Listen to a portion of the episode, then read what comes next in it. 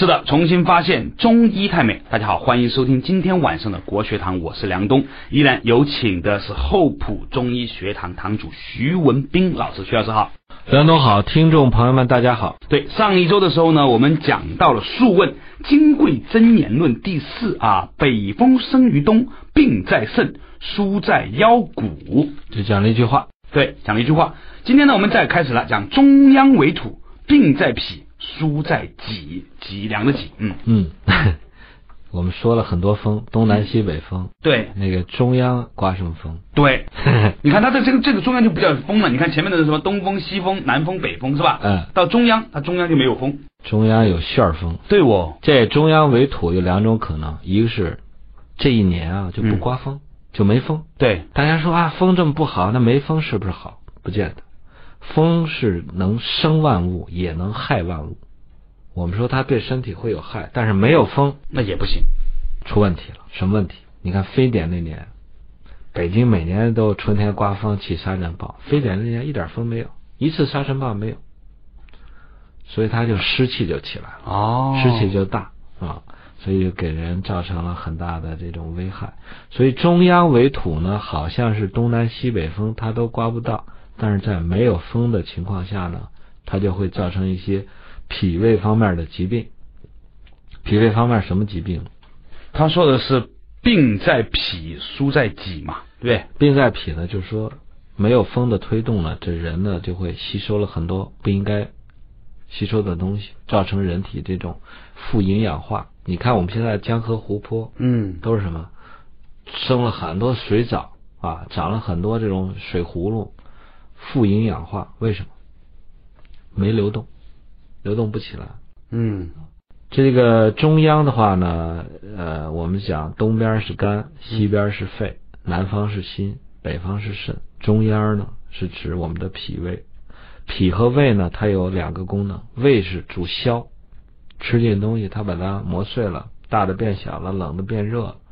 脾的主要功能是什么？大家都认为好像脾主运化，这是个误解。脾是什么？太阴。什么叫太阴？太阴湿土。太阴湿土。太阴啊，阴是什么？阴收藏嘛，往里收阴在内，阳之守也。他负责什么？收藏，收，就是说老公挣钱了，交给谁？交给老婆。老婆在那管家。对。他叫太阴，什么意思？非常非常大管家婆啊啊，是一个这个非常具有这种看家护院本领的一个人。他会不分不分青红皂白的把很多东西就收敛进来。我们为什么说肝木去克脾土呢？对，肝的东风一起来就说：“哎，你收那么多破烂留着干嘛呀？赶紧卖了，腾出地儿来。”对。但是这个东风如果不起来，或者肝木对它没有推动作用的话，它就会不停的去攒东西。举一个自然界的现象，沙漠。对。我们现在都是说沙漠化，沙漠化怎么去控制沙漠？植树造林嘛。植树，树是什么？干嘛？木木嘛，对吧？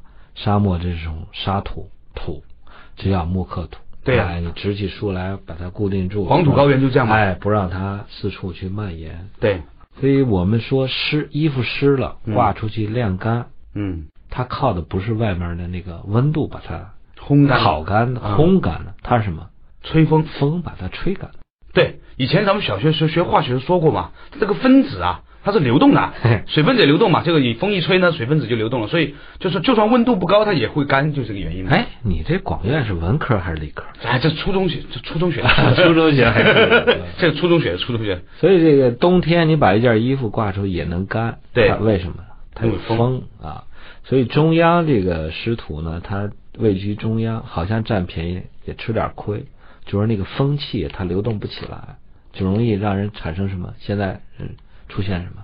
高血糖、糖尿病、高血脂这种、高血脂啊，就是什么？还有很多人出现过敏，其实就是吸收了很多多余的东西、破烂东西留在身体里面，肝气不舒，往出排，肝气不舒，就是说没风，没风推动它。哦，这些人哎，这些人还会出现，因为脾胃是在中央，如果我们治他的腹部的话呢？我们会取任脉，嗯，在他后背呢，他说病在脊，病在脊，他的我说上期节目我说了，整个脊柱、嗯。脊椎一共有二十四节儿，对，那就是说治疗这些风气、风气推动不了的人，或者是脾胃有食积、嗯。富营养化、吸收过多东西的人怎么办？我们治疗小孩的食积有个办法，捏这拉这一筋是吧？捏肌，对，就提背筋是不是？捏肌，哦，对那个肌就是脊柱的脊，对它就是什么？捏起来，对脊柱上面那层薄皮儿对，往起提，从那个尾椎开始往起提，提到这个颈呃后项对，给小孩儿，你说他治什么病？消化不良。理理论根据就在这儿。哦，怪不得我这些年这个消化不好，就是原来我小的时候提有我妈帮我拉背筋，现在不提背筋了。我妈说实在提不动了，背太厚肉。对，就是说皮和腑啊，它接触的比较密了以后，你提不起来了。对，我的一个表弟，呃，就是我舅舅的孩子，我舅舅孩子小，我那会儿上大学嘛，嗯。他比我小个八岁，八岁还是十岁，他就是不好好吃饭，都是爹妈求着啊，你吃点饭吧，你这个这个求爷爷告奶奶勉强吃一顿，长得又瘦又弱。后来你你给他开药，那会儿咱大学还没学好，还不敢给瞎开药。后来说我学了一招捏鸡，摁倒在床上，兄弟嘛，嗯，就比我小，摁倒在床上，咔咔咔一捏，而且还捏三遍，捏的人鬼哭狼嚎。哎，捏完以后饭量胃口就开了，食欲大增。现在我这个表弟比我都高，一米八五，比你胖吗？比我还壮。哇，真的，嗯，这有意思，有意思。所以这个像唤醒人的脾，就触动他的阳气，让他阳气萌动的话，去调他的后后面的这个脊柱。那从正面可以就是正面就是任脉，任脉你看我们呃在腹部有一个主管胃的，有上脘，对。这是在肚脐上面七寸，对。有中脘，肚脐上面四寸，还有一个下脘，肚脐上面两寸。这个上中下脘是分别负责胃的入口、胃的主体和胃的出口，所以你要调这个胃，人的就是说不想吃饭或者吃了就膈应噎在那儿下不去，所有的胃病你去调这个地方。调脾的话呢，脾的在肚子上呢有个募穴叫章门，嗯章门就在我们的第十一肋骨的游离端的端头，啊这是治前面。但是早期的脾胃的消化不好，早期的人的病啊都表现在哪儿？这阳面阳面嘛，就朝背面对？但是现在找我很多的病人应该都到阴面去都。到阴面了，哎，有很多人呐、说腹中啊有那个结块儿啊，你摸都摸得到的，摁下去还挺挺疼。到医院又查不出来。啊对对对对对对对，你知道这是什么吗？这什么东西啊？中医专门给他们起个名儿叫真假积聚，真假积聚嗯，两个词，真假，另外叫积聚。对聚是什么？是一口气，对，哎，聚了，呃就是聚散离合，呃聚散两聚的也快啊。就是我们说这个土匪笑聚山林，对他一口气临时聚在一起，然后就散开了。对，这个好治，你给他点个穴，他可能打个嗝放个屁，他就没了。通啊，这个聚，这个聚相当于我们说的那个真假的假。嗯你看它就像那个真假的那假，它是假的，你那儿有个包块，它不是长癌了，不是长肿瘤了，嗯，它是什么？也是气血流到那儿暂时不动了，就好像暂时堵车了。对，你一给它点穴开了，嗯但是那个针还有那个肌，就是什么有形的东西了。比如说女人长了卵巢囊肿、子宫肌瘤，有人长了肝内血管瘤，有呢肾里面有了结石，这些都是在它本本体或者在它周围形成了坚硬的一种包块儿，这个就比较难治。嗯，但是就是难治，中医也能早期发现，因为有些病啊，这些病它没变成呃额外的肿瘤之前，现代医学是不认为它是个病。对。你比如说我们手长一冻疮啊，对。它是不是还是你的肉？对，但是它是又冷又硬的一块肉，是吧？还疼，嗯。你怎么办？你通过用药或者扎针，让它变得软了，让它变得热了，嗯，让它变得什么？气血通畅了，对。它又恢复正常了。对，那你说他在冻疮这个阶段，他是什么东西？就是我们说的积聚，或者叫真假哦，啊。我们经常说一个人胃啊，一做胃镜，你胃没事儿，他就看到胃的那个形体本身，他没看到胃的蠕动，就好像一个员工，我人来上班了，人在这儿呢，啊，天天上 QQ 啊，心在那儿呢，嗯，对吧？对出工不出力啊，对，对不对？出工不出力，中医认为就气上有问题了，嗯，这已经是身体有问题了。但是从现代医学来看呢，哎，没事啊，这人来上班了。他真的发现有事了就晚了，其实，当他发现出问题了，那已经是大问题了，对而且很多人就是已经不以晚乎，嗯已嗯，经晚了。稍事休息一下，马上继续回来国学堂。不扭曲，不变形，知道自己是谁，从哪里来，到哪里去。上古时期的生命智慧，《黄帝内经》帮您轻轻松松活到一百二十岁。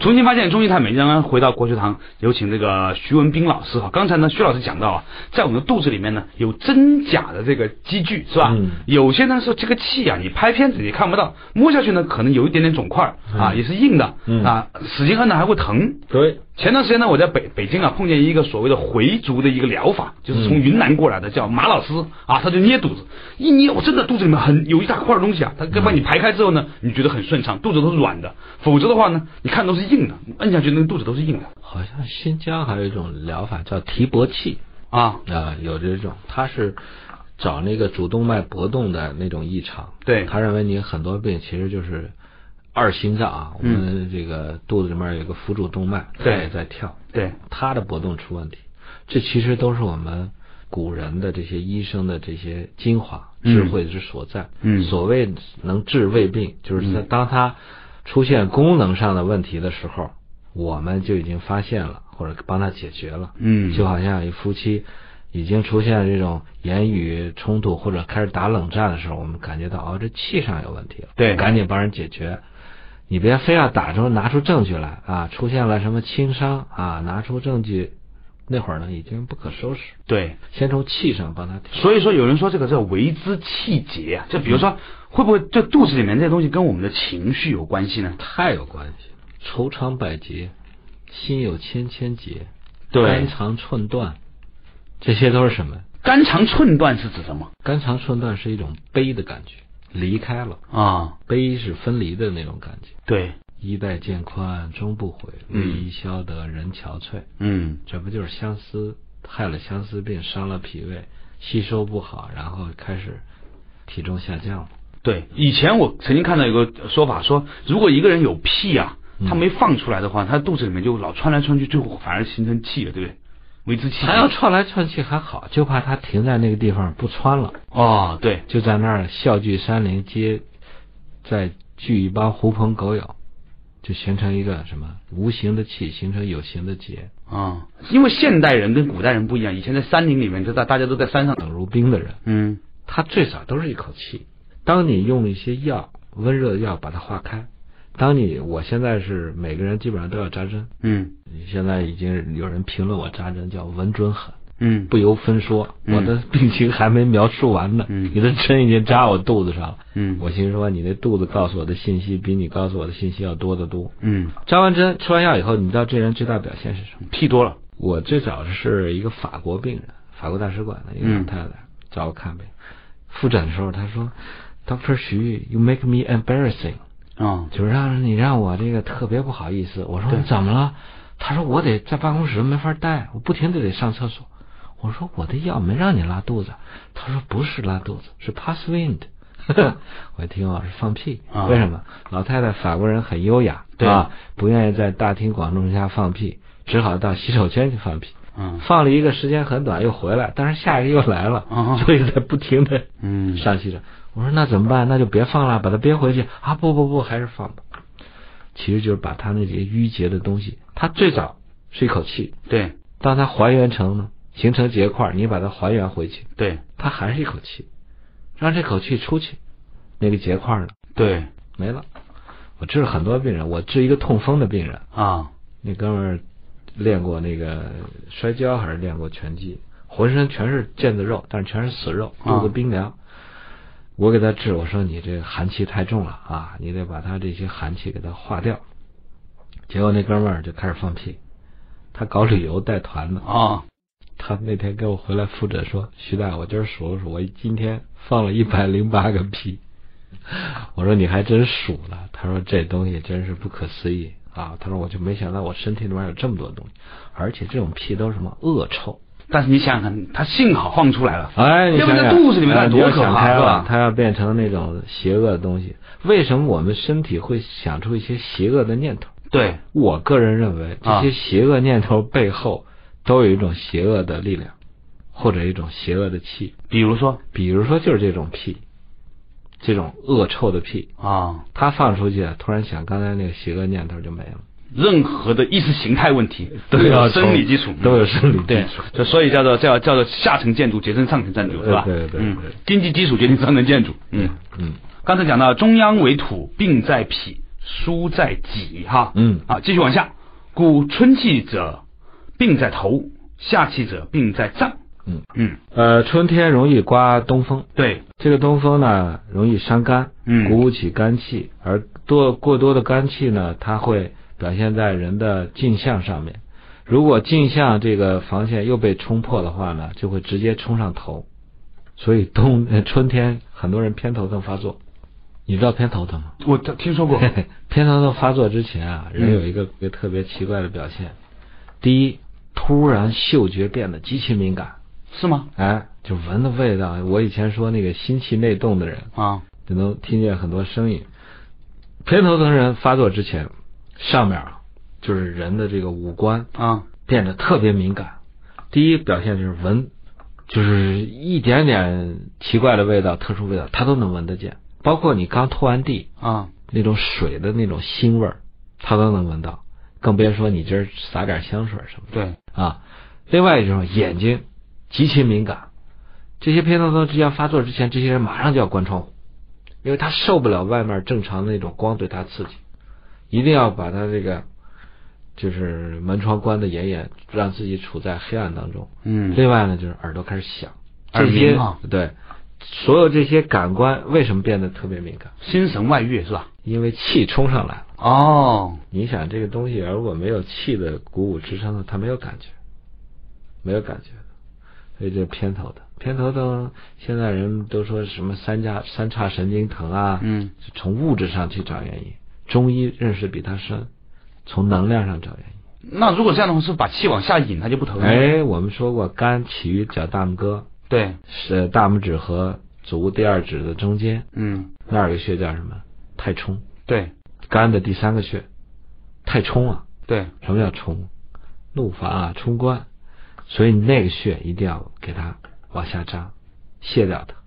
另外呢，肝和胆不是互为表里吗？对，在那个脚趾的第四五中间，嗯那是我们足少阳胆经，嗯，那儿有个穴位叫足临气啊，临气，临是光临的临，气是那种哭泣的气。扎这儿有点疼，会让人掉眼泪。为什么叫灵气？头上有个灵气，足上也有个灵气，就能够缓解他的这种偏头疼。那左边偏头疼，右边偏头疼有没有不一样？前面后面不一样？哎偏头疼只是左右啊，哦哦，哦 前后啊都不叫偏头疼是吧？不叫。左面的偏头疼偏于淤血，淤血重；嗯，右面的偏头疼偏于什么？气，就是气太旺。中医有句话叫左血右气，对一边是血，一边是气。很多人左半身、右半身感觉都不一样。对，有些人出汗，左半身出汗，右半身不出；嗯，有些人说我左半身发麻，右半身不发麻。还有我见到最奇怪的一个病人，他说我左半身是女的，右半身是男的。这个玩的有点深了。稍事休息一下之后，我来和大家分享一下，左边一半是海水，一半是火焰啊。每周六周日晚十一点到十二点，梁冬和您一起打通身体奇经八脉，探讨上古时期的生命哲学。这里是中国之声最新鲜的文化节目《国学堂》。好，继续回来，重新发现中医太美，仍然是和徐文兵老师这个一起来学习。刚才讲到，有些人呢，这个左右这个气是不一样的，所以有些人觉得自己左身是男人，右身是女人。此话怎讲？其实老天爷赋予我们有两套系统，对都在身体里面，就看你启动了没有。对，很多人就启动了一套，然后一生就是男人的生理、男人的心理，对啊，男人的行为。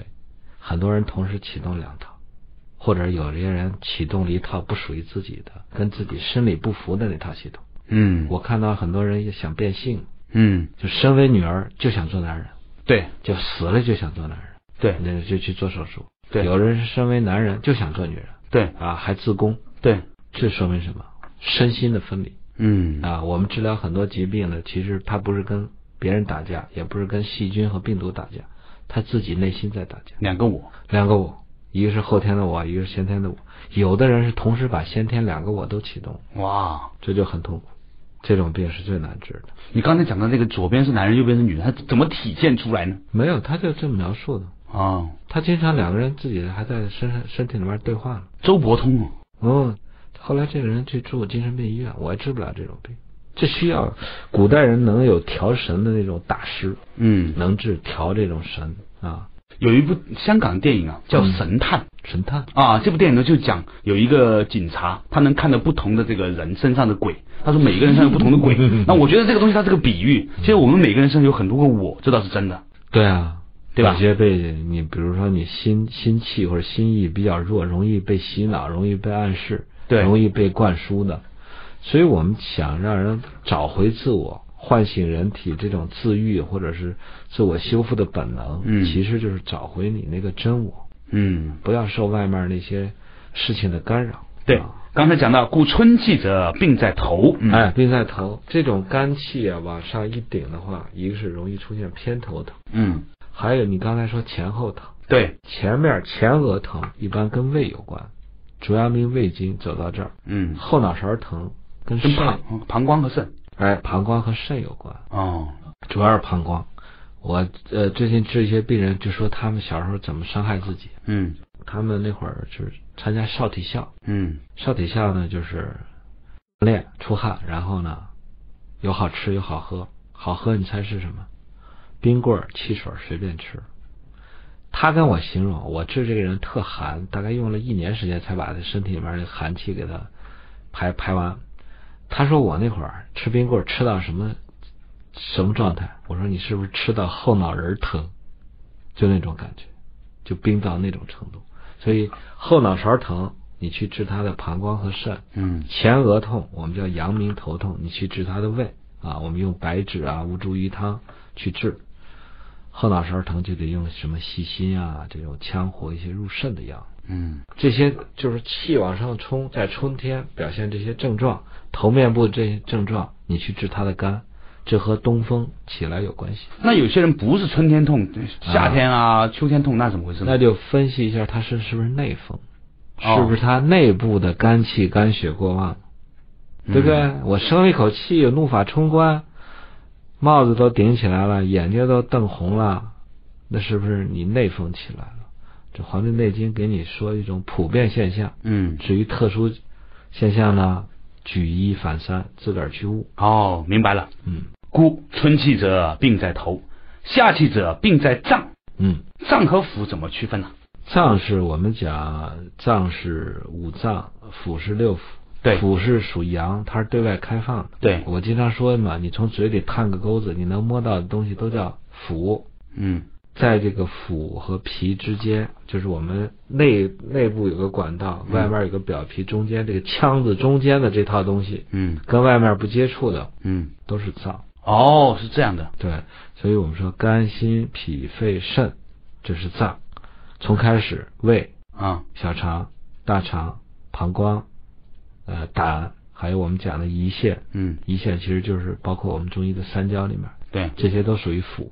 那以前都说五五脏腑相对应嘛，对吧？比如肝胆相照啊，嗯或者是什么啊、小肠这个与与心啊与心啊，是吧？那那就是一个在里，一个在外。那五个六个，那哪一个是多出来的呢？三焦，三焦三焦对心包，哦，三焦对心包。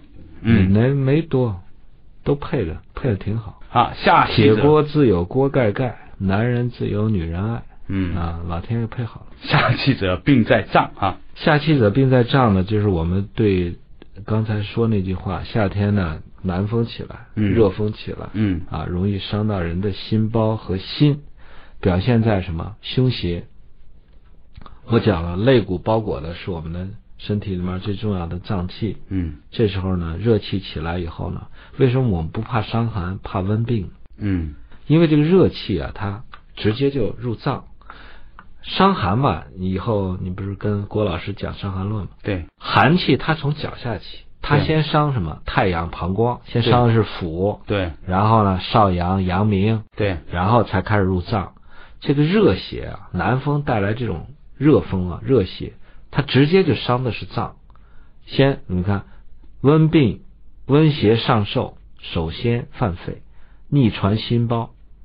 你看，先伤的是肺，然后马上跑心包，然后呢，直接就伤心了，就出现什么神昏、沾雨、出血这症状。中暑算不算？呃，中暑是又是热又是湿，哦，两个搅搅和在一块儿。所以，所以你看那些有一些，比如钢铁厂的工人，嗯，他们要是真的受伤的话，那就是就钢铁厂的工人除了要喝这种酸梅汤、绿豆汤，还要补很多的钾和盐，他们嗯出的汗太多。嗯，最近好像嗯夏北京很奇怪哈，北京这次夏天据说是最热的一个六一儿童节了。北京今年啊，就是挺有意思，老有点风，对，哎，老有点风呢，所以北京出现了高温，但是不是那种闷的天气。令人感觉特别害怕哈，啊嗯，特别难受。嗯夏气者病在脏，嗯，病在脏啊这就是我说夏天容易出现的那些温病。那现在这一次这个猪流感算是这个脏病吗？猪流感，我说觉得不是脏病，它是个湿热病，湿热啊，湿加上热，它属于脾胃病，伤在脾了。哎，说到今年是属于这个土不及之年，土不及，脾胃功能差，对，所以今年是这样的哈。少吃点肉啊，少吃点海鲜。对对对对对，秋气者病在肩背，哎，秋天西风起来以后呢，肃杀之气起来，容易伤伤到人的什么肩背的阳气。上次我们说了，就是呃肺呢，它的疏在肩背。这个肩背啊，我们说这个肩胛骨把人包裹的很好。对，我上次讲了一个，就是第二胸椎旁开一点五寸那个穴叫风门，嗯风门下面叫肺腧。嗯还有一个穴也在我们的肩后背肩胛骨上，那个穴叫丙风，嗯，哪个丙哪个风啊？戴秉国的秉，啊，丙丙辰的秉，哎，丙辰。那个柄其实它是个象形字，就是手里抓了一把禾苗的那个意思。对，所以很多这个英文书直接把这个柄风穴就翻译成 grasp，grasp the wind，嗯就直接把这风给抓住了。那个穴挺有意思，也在肩背上，嗯它属于小肠经，它在我们这个肩胛骨上面有个小横梁，叫肩胛岗的上面。嗯呃，我现在用它治疗一些很多办公室人，就是这种颈肩综合征，对啊，肩背疼啊，什么捎带点儿也治点儿颈椎病，这是个丙风穴，特别对这种受了西风啊伤在肩背的人特别有效。我发现现在很多女青年呐、都有这个肩胛肩肩背疼的问题。嗯，四个人好像就说都都不夏天都得干一张毯子在那个肩背上面。肩背疼啊，一个是伏案工作，再一个就是现在这个空调，嗯特别讨厌在哪儿？就是从上往下吹从头上往下吹。它不管是从边上吹还是从底底下吹，反正它都是在吹。嗯只要吹，它就是风。啊、我看我博客上 有一个朋友留言，徐大夫，你的意思是空调吹空调不对吧？是不是那个就是正常我们四十度外面四十度，我们待在这二十六度，呃，有空调制冷房间里？对我说有道理，空气流动起来，北风那个吹和凛冽的冬天里面没有风，在东北待过人你都知道，那白毛风一刮能把你冻死，它就是冷干冷，没有风，没有流动，还伤人不大，所以大家一定要躲那个风口。特别是很多人什么睡着了还吹着风，嗯，开着电扇或者是什么开着空调。现在这科学技术越来越发达了啊，发达到能人造贼风。还有一个，我跟大家提醒一下，这个风跟风真不一样。你拿扇子嗯扇的风和那个电扇吹的风，还有那个空调那个风，感觉完全不一样。那到底这个电风扇吹的风和人肉波动风有什么不一样呢？稍事休息回来一下啊。从医学到哲学，一样的《黄帝内经》，不一样的新鲜观点。梁冬、徐文斌一起发现中医太美。是的，重新发现中医太美，依然是和厚朴中医学堂堂主徐文斌老师一起来讲到这一个春气呀、夏气呀、秋气。刚才呢讲到了夏气者病在脏，秋气者病在肩背。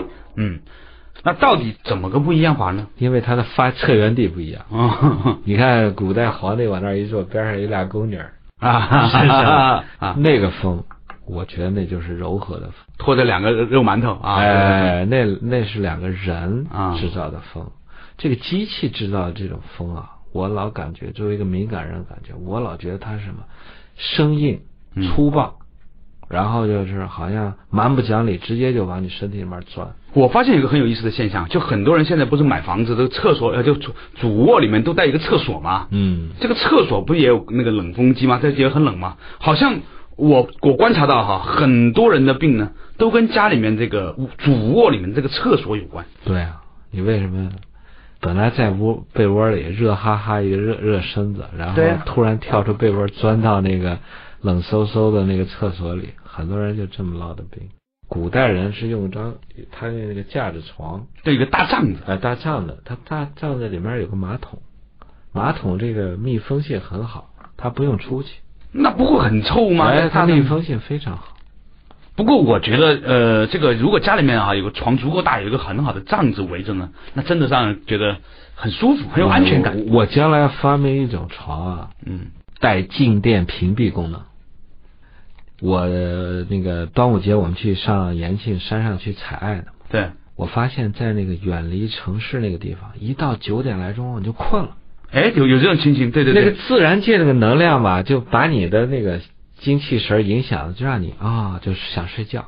可是你回到北京，你走在这灯火阑珊、这个灯红酒绿的城市里面，莫名其妙你就亢奋，你就不想睡。对对对就老想着，哎呀，谁给来个电话，或者我给谁打一电话，对出去喝一杯出去什么喝一杯呢，还吃个宵夜，你就燥。这种无形的这种电磁波或者光污染，还有就是莫名的那种人气对你的影响，嗯，对人影响太大了。可是，在那个深山老林里，居然你就到了，我们还说开篝火晚会呢，烤完篝火，我们都在那儿烤了烤后背，因为那儿比较离一个湖边，水库近，有点湿。我们烤完背，然后大家就纷纷的表示困了。表示吧嗒那个机关被拧动了，都回睡觉。对对对，哎，第二天凌晨五六点钟，莫名其妙的不用那儿也有鸡也有狗，啊，哎，大家都醒了，满山遍野，我们又去又去又去采药去了。所以你在那种纯自然的环境下吧，你受自然这种力量的控制。我们现在生活在这个人造的城市当中吧，你就被这种虚伪的人为的东西干扰。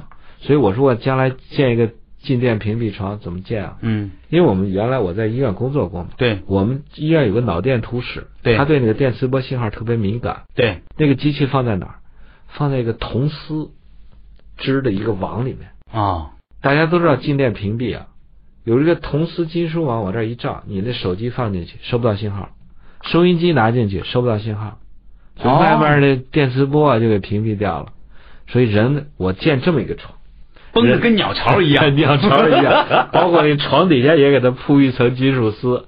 会不会有问题啊？我觉得在那里面睡一觉绝对好。不过你说到这个地方啊，就我想起来，很多人睡觉的时候把把电话放在床头，哎，这个非常非常不好哈。伤神。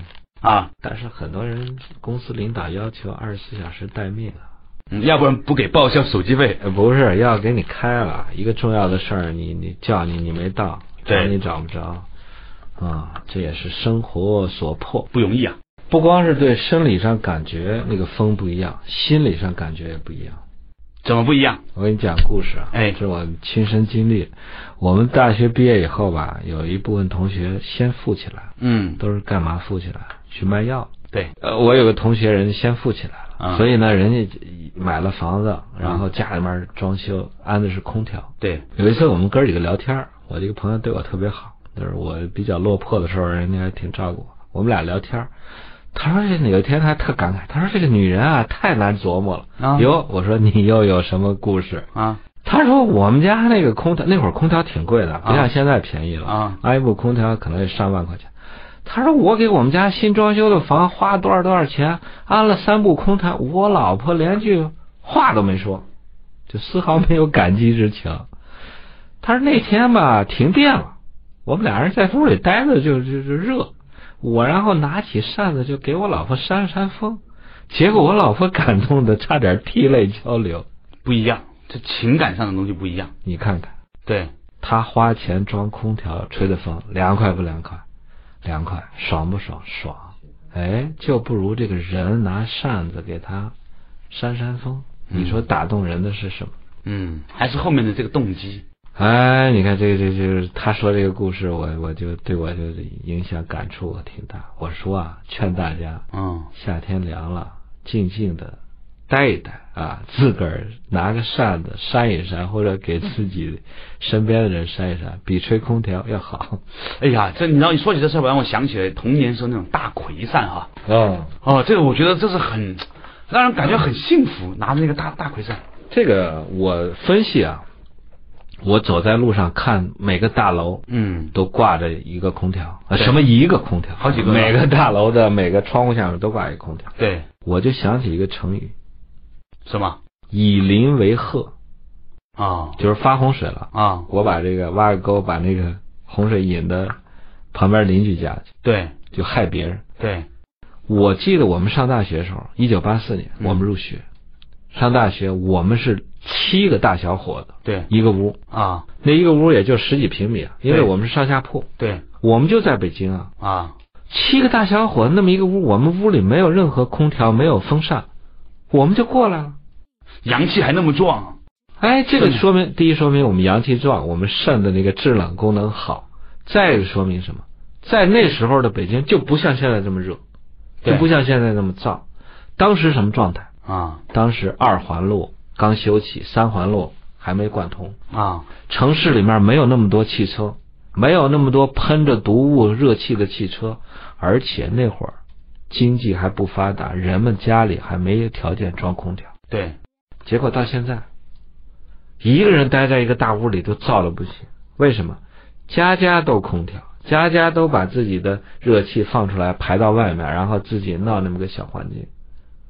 卖了那么多空调，倒是拉动内需了，结果呢，造成多大浪费？城市的害了多少人？我突然想，如果北京这个城市，如果大家都把自己房间给空调关掉了，不用的话，嗯，或者那么多汽车不开空调的话，这个北京依然会像我二十年前那样清凉干净。但是现在已经好像就是脱缰野马，一发不可收，哎，然后大家还给钱说让你们去换空调。所以就是在一种病态的道路上越走越远。现在是空调下乡，对，还要去把那个宁静的农村给它干掉。其实农村不需要，有些地方真的不需要空调的。你看我老家大同，对，大同的地势要比北京高出大概八百到一千米，对，就相当于你爬上一个山。所以大同是一个避暑胜地。到大同啊，一个是干燥，一个是凉快。到夏天的时候。我们那会儿哪儿说什么有蚊子，或者是需要开个电风扇？别说空调，我们电风扇都没有。但是现在这种浮躁、这种燥热之风开始已经到席卷到大同，大同也开始堵车了，大同人家家也开始安空调了。最后，空调没准都安到森林里面去。所以这叫人为的破坏，心浮气躁啊！所以人静不下来，越外面天一热，自个儿也燥，越燥。啊，然后越热，越热越燥。我记得李光耀先生曾经说过，他说啊，空调啊，可能是人类最伟大的发明。当然，站在一个新加坡人的角度上，这肯定是有道理的。新加坡那种地方，它可能需要空调，但是我想了，就是说，它热的地方，它有它热的道理。对，人是能够有制冷的功能。对，热的地方才能产生普陀嘛，佛陀嘛，对吧？佛陀嘛，对不对？对，真的，因为因为它热嘛，它就在那那个那个菩提树下静坐，他就别折腾了。我有一次啊，要给他冻死。对，我向你汇报一下，有一次我不是去那个印度，在那个鹿野苑，就是那个释迦牟尼讲第一次讲经那个地方，鹿野苑，他那好多大树啊，然后我在那那个树下坐着，我突然明白为什么说有所谓的在菩提树下这个顿悟，你在那个地方，你不在那个树下待着是不可能的，啊，对，你可只能在那待着，那儿的温度太高了。对，而且你只能静坐，然后慢慢就把自己全部的那个心神内敛，嗯，用圣圣经去调节。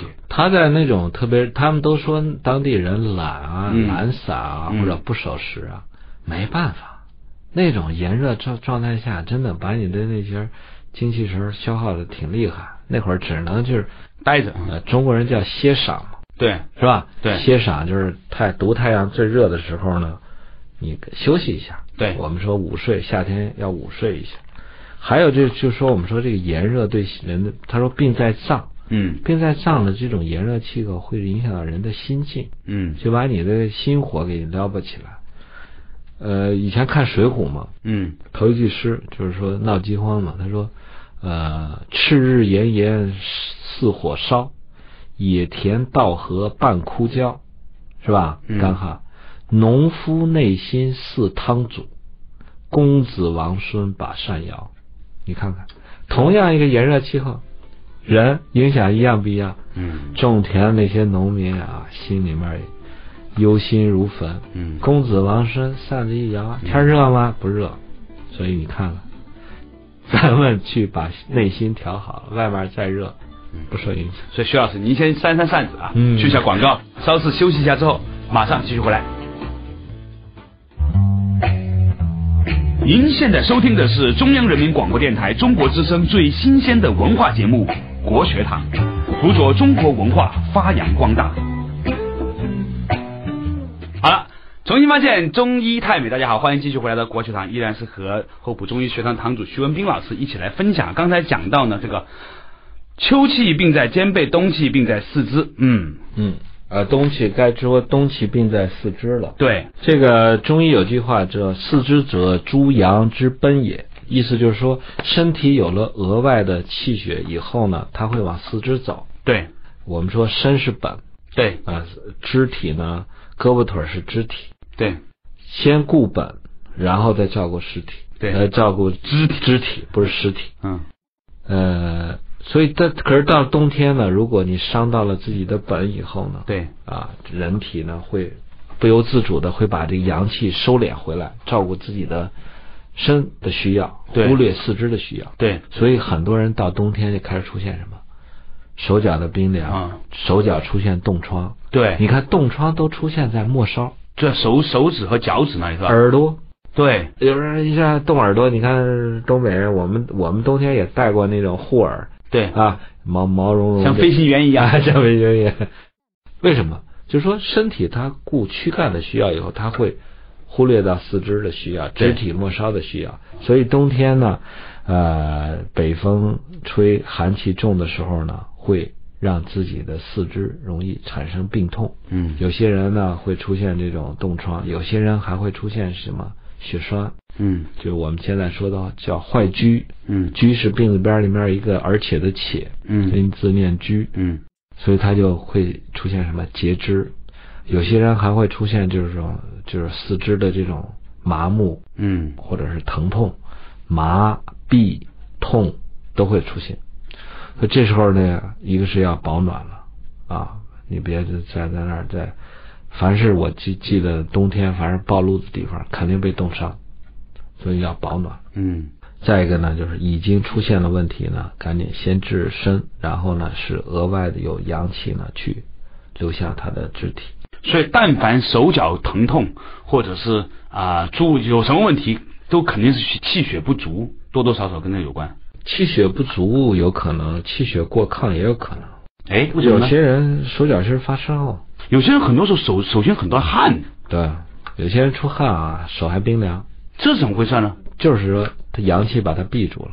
我治几个例子特有意思。我治一个公安局啊，嗯就是预审科的一个警察，嗯，知道吗？手汗。我说都是犯罪分子应该出汗，怎么你对呀坦白从宽嘛。你审问犯人你怎么出汗？他说没办法，我那把那个就是笔录那纸啊，嗯都能浸透，所以我一般都是准备一个干毛巾，嗯然后这个一边写一边擦。它其实就是什么？受寒以后吧，嗯这个阳气闭阻了。嗯你摸他手吧，从外观就是内观往上是热的温，嗯外观以下都是凉的啊，就阳气闭在这儿。嗯然后呢，多余那种湿气，它总是在不停的流。嗯就好像我们阳气关不住门，你这个遗尿、这个大小便失禁是一样的。嗯所以我给他扎针灸，把这个阳气通了以后，手也热了，嗯也不出汗了。很灵，就是几次两三次。后来警察还来谢我说，我现在写笔录不出汗了。我还治一个厨子啊，就我刚才说那个安空调那个啊，那哥们儿的亲戚，他有一个亲戚来来来来来北京，他是个厨子啊。为什么知道他是厨子？他整个手都是青紫的，青紫的啊。我们说光手凉，它皮色不变，嗯，伤到了气，嗯。当它皮色已经变了，发紫发青的时候，它已经伤到血了，嗯。说一摸那哥们儿的手就是冰凉，然后还出汗。我说你这怎么回事？他说我这当厨子没办法，你也不可能上来就当大厨吧？对，你现在给人配菜、洗菜，嗯，大冬天的洗鱼是吧？就最后就落下一冰根，手就那么轻。他说：“我说你也没治治。”他说：“人说都没法治。”我说：“那将来你这对象都没法搞。”那小伙子还挺年轻的啊，人都摸摸女朋友的手，你这一摸给人吓走了。然后他听我这话的意思了。他说：“徐大夫，你是不是能给我治？”我说：“我给你试试吧，反正我们叫以针引气嘛，嗯，扎针把你的阳气引过来，给他也是扎针。扎针当时啊，针扎下去，就看他那手啊，青紫的手开始冒那水珠啊，他不是手心出汗，那刚才那哥们儿就是那个公安局那哥们儿是手心出汗，这哥们儿扎完以后是手背冒了小水珠出汗珠，嗯，然后一摸手就热了就温了，嗯。”扎了三次，整个皮色就变了。嗯，后来那哥们儿好好做了顿饭，谢谢我。我说你不用谢我，我这是也是积累经验。这都是什么？冬天或者是非冬天，但是着凉了，病在四肢。对，病在四肢呢，就是我看到很多人啊，不注意这种就是细枝末节的事情。你看啊。女性来例假的时候，对，来例假前我讲过，把水把脚放到冰水里，例假马上憋回去。嗯，参加高考前都经常这样干。参加游泳课前，对啊，还有的来例假以后拿凉水或者温水一冲头，例假马上憋回去。但是后患无穷啊！啊，对啊，这就是你怎么伤害身体嘛。对，你看现在夏天了吧？你看我夏天不管多热，啊，我我看病我都是西服领带，对，是吧？我的脚总是穿着一双袜子，我穿凉鞋也好，穿皮鞋我都穿袜子。我的身体够好的，咱还是个男人。你看现在的大姑娘小媳妇，全是光着脚，穿个拖鞋凉鞋，啪啪在那儿走，嗯，是吧？然后再吃两根冰棍。所以还有一些阿姨喜欢在家里面洗东西呢，我不认识好多人啊，我妈也是这样，都是冰水啊。所以她，我觉得他们其实真的要注意，有些时候绝对要注意。人可以无知，但不能无觉啊！很多人就是没有感觉，他手比如麻了。我不是以前讲过一个老先生嘛，快七十了还洗冷水浴呢，对，最后得脑梗了嘛。对，他是没有知觉，他不是说是他健康强，他不像人马寅初、邓小平，人家洗冷水一人最后通体红热啊，他是被麻痹住了。所以大家洗洗碗、洗手、洗衣服的时候，那个水啊。一定要温，冰凉以后，最后就落下这么个结果。最后，我们说冬天病在四肢，伤了肾了。你呢，直接就是通过四肢让那寒气进去以后，也能伤到你的肾。最后也是伤肾的，对不对？对，有些人就从此就落下这种风湿啊，风湿病，然后关节就变形。最后呢，再治病。风湿病为什么风湿为什么会关节变形呢？风湿有两种，一种叫风湿，一种叫类风湿。啊，类风湿有自身免疫的，它跟很多很多复杂，包括心理都有关系。我说的风湿就是什么？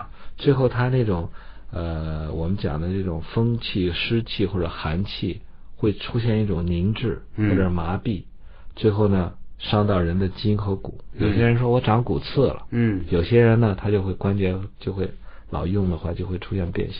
其实就是被扭曲了，被邪气扭曲，是这样的。Yes。所以呢，咱们总结一下，今天讲到啊，这个故春季者病在头，夏季者病在脏，秋季者病在肩背，冬季者病在四肢。当然了啊，刚才呃徐老师讲过的，就不见不见得是一定是春春天的时候痛才才会是怎么样，普遍是这样。还有说看普遍是这样，比如说内内风的问题，对吧？受到热风，嗯啊，被热风吹着。或者是很多人说我烤火，对啊，还是说我做艾灸，对，其实那做不好也是个邪热。很多人做艾灸以后开始就嗓子肿疼，眼睛就干，其实那是什么？南风，哼，夏天的风伤着了，对，是吧？啊，刚才说病在四肢呢，我们举了几个例子，都说是手。嗯我特别羡慕那些政治家，一天要握那么多人的手。嗯，我说这个人阳气肯定挺足，因为那么多人面肯定有一些病人，肯定是人的手带着病气，你摸完了以后，你受不受影响？哦，你说这个地方提醒了我，突然想起个事儿。你说好，很多人跑出去那个捏脚啊、按摩啊，嗯你说这一些服务员，那些服务员挺可怜的。对，你看他他接触那么多的病气，对不对？有肯定有有病气的，对啊，他们肯定就也也被也被接触到了我我接触过这样的孩子们，啊，挺可怜。他们吃青春饭，嗯十四岁左右出来，然后呢，十八九岁、二十岁回去就结婚嫁人。他们有的呃做的比较好，老板比较仁慈，嗯给的工资也比较高。嗯这些孩子我见过的，有的一个月能给家里寄五千到一万块钱，就是河南农村就很不容易了。对，但这些孩子呢，他如果不注意自我自我保护的话，手脚到最后都变形。手、脚，嗯你说你脚没接触那些病人吧，对，也变。就这些孩子其实是吃一种青春的饭。好可怜，我们看到很多按摩科的大夫，嗯，或者是中医这些搞外科的，包括帮人按摩的人，有些人不会用力，不会用气，不会自我保护的话，自己手也变形，什么腱鞘炎啊，这种关节炎都会有。嗯，自我保护其实是互相的一个感染。所以我们中国人见面是什么？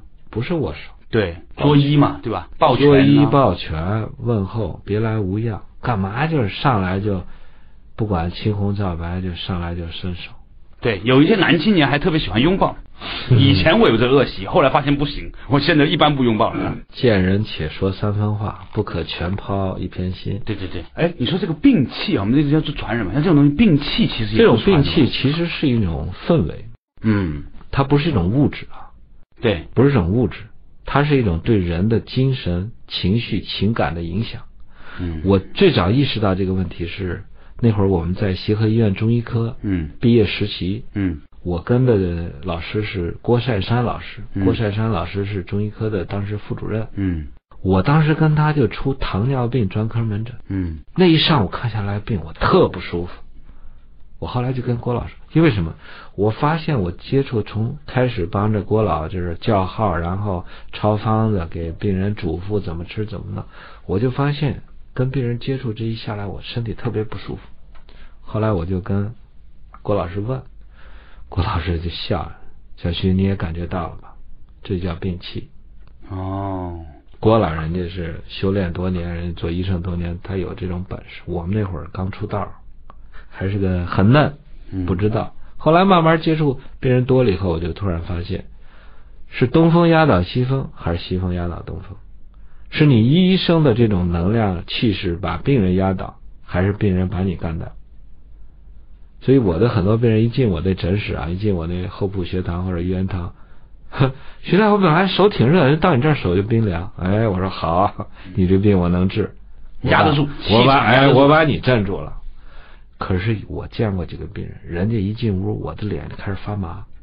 我还没见这个人，我就知道，你压不起我给您推荐一个更好的大夫吧，我就不敢治。这是做医生做到一定程度以后，你会感觉到。